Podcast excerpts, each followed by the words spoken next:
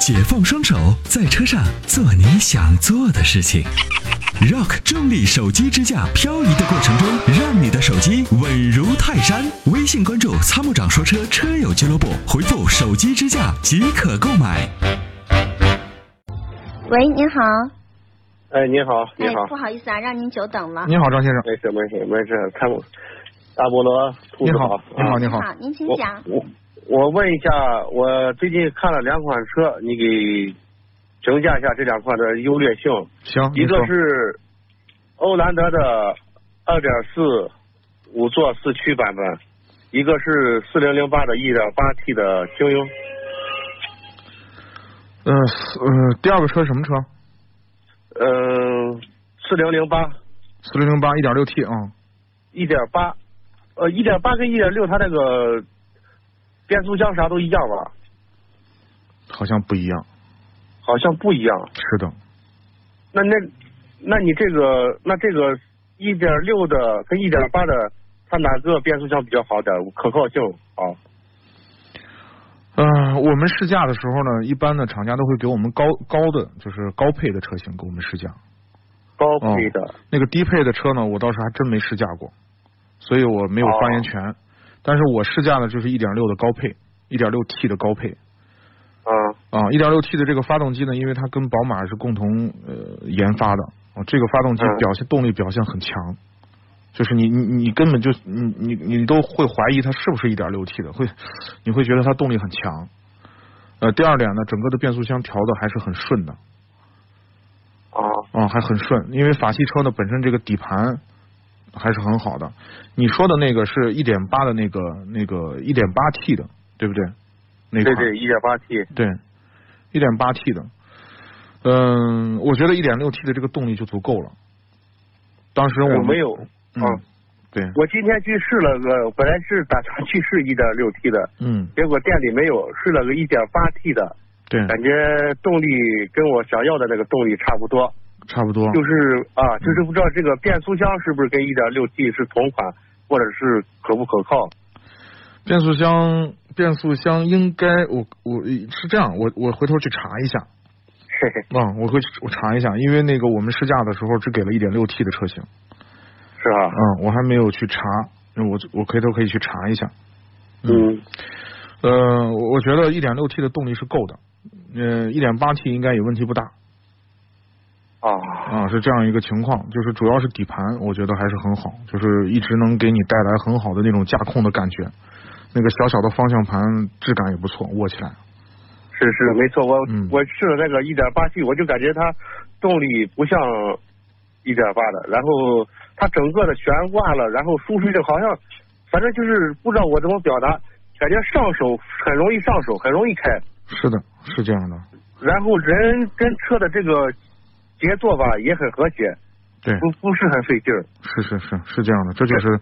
呃，宝马跟他们共同研发在操控上下了一些功夫，确实是不一样，嗯，感觉很好。嗯，我我现在难就难在就想偶尔还想出去玩玩，就嗯说也想听听这个四零零八，呃，不是 搞错，那个欧蓝德的二点四，呃，五座四驱怎么样？这个这个是这样啊，欧蓝德呢，哎首先呢，这个这个三菱呢，一直这两年就在走下坡路。呃，借用欧蓝德的这个这个这个 SUV 呢，又重新想又在这个级别的 SUV 上又想分得一杯市，也分得一些市场啊。呃，从它整个的这个市场定位来讲的话，它的性价比还是比较高的，因为在这个级别上，呃，这个价位来说，这个尺寸以及这个排量以及配置都还是可以，挺吸引人的。但是有一个问题，啊就是如果说您，我不知道您拿这个车去出去玩的时候，会不会走一些不好的路？呃，估计会有。如果要走不好的路，我建议您还考虑四零零八。为什么呢？第一，四零零八的底盘的优势很显然要比欧蓝德要强嗯啊，这是第一点。第二点呢，欧蓝德匹配的这个 CVT 变速箱啊，跟奇骏上是一个牌子的， 的确，那是是哪个厂家？来自日企的一个日企啊，叫加特可。加特克哈、对，是的，这个这个变速箱呢，反正这两年，反正 CVT 这个牌子的变速箱老出问题，嗯，嗯你像哦奇骏上匹配的这个变速箱就老出问题，所以呢，我是担心它的这个，你要如果老出去跑一些烂路的话，我就觉得这个变速箱可能会不会就是只是经不住只是你偶用尔，只是偶尔，纯粹是基本上是城市代步用，嗯但是有时候有那么一年可能有一两次出去，嗯，这个也不是能理说解，经常的，嗯为啥呢？我就为啥后来选到这儿了？嗯我就想个价格，它那个比较有优势，然后主要是它有个四驱，这一点让人有点比较纠结。啊，是的，四驱确实是挺有诱惑力的啊，但是就是说我们绝大部分的路其实两驱都是 OK 的，但是主主要是可能一些冰雪啊，或者说一些不太好的路，稍微有点四驱还是操控安全性会好一点，是这样，对对对对，嗯就是考虑到这儿了。嗯。那您再给分析分析它这两个车的问题，呃，以及售后保养哪个更好点儿？从是从是从这个后期的这个维保上来说，肯定是欧蓝德的2.4要低，因为它是一个自吸发动机，那个是一点不管是一点六还是一点八 T 的这个涡轮发动机，肯定后期的这个维保费用肯定是自吸的毛病少，哦，这个费用也低，因为日系车本身它的匹配的这些东西都比较省， 哼这些东西的配件啊什么的都都不是很贵，很便宜。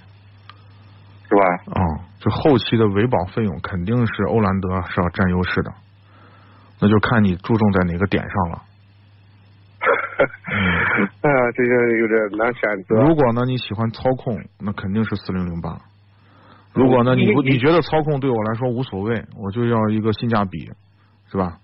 然后呢对车辆呢也没有那么太高的要要求，那欧蓝德也是可以的。呃，咱这边接的接接到的那个欧蓝德投诉多不多？不多，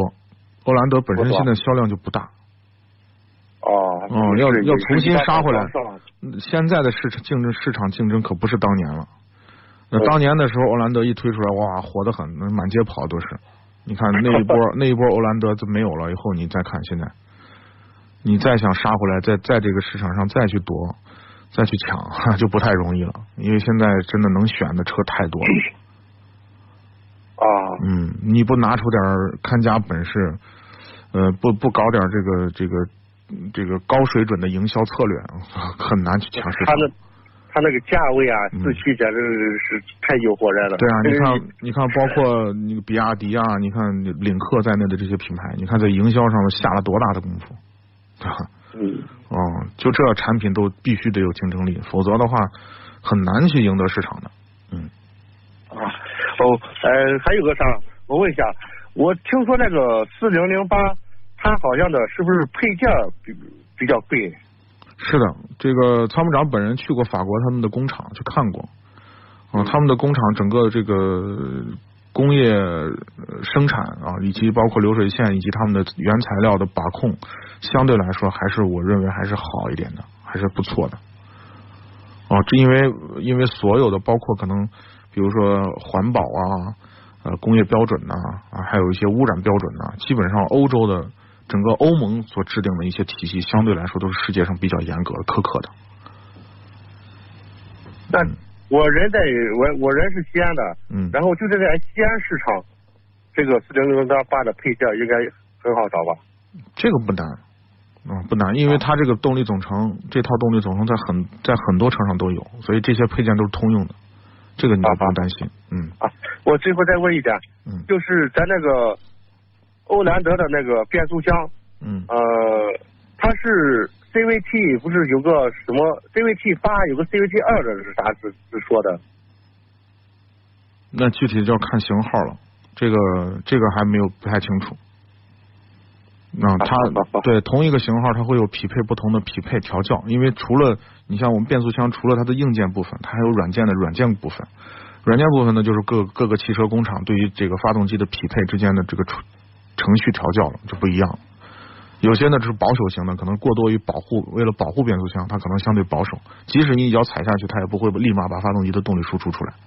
那有的可能调校的稍微激进一点，是都不一样。是是是。那天我就也也试驾了一下这个欧蓝德，嗯嗯，它虽然说是我深踩油门之后哈、对，它不会给你它推这个背发感动的机。不是马上就有动力插线输出，是的而是好像有一个攀升的过程。对，是这样的，它是保护发动机的，呃，啊保护变速箱的调教就是这样的。哦，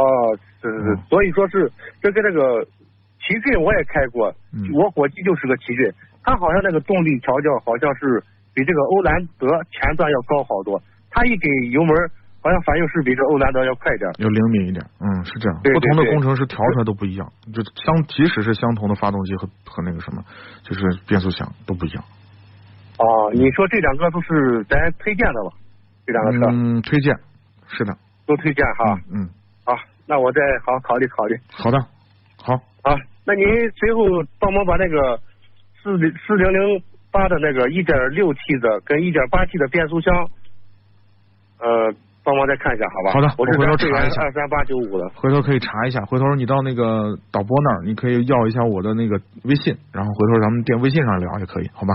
行行行行，好，谢谢您啊，好波。好好，那就这嗯，样啊，好，再感见。谢您参与，拜拜啊。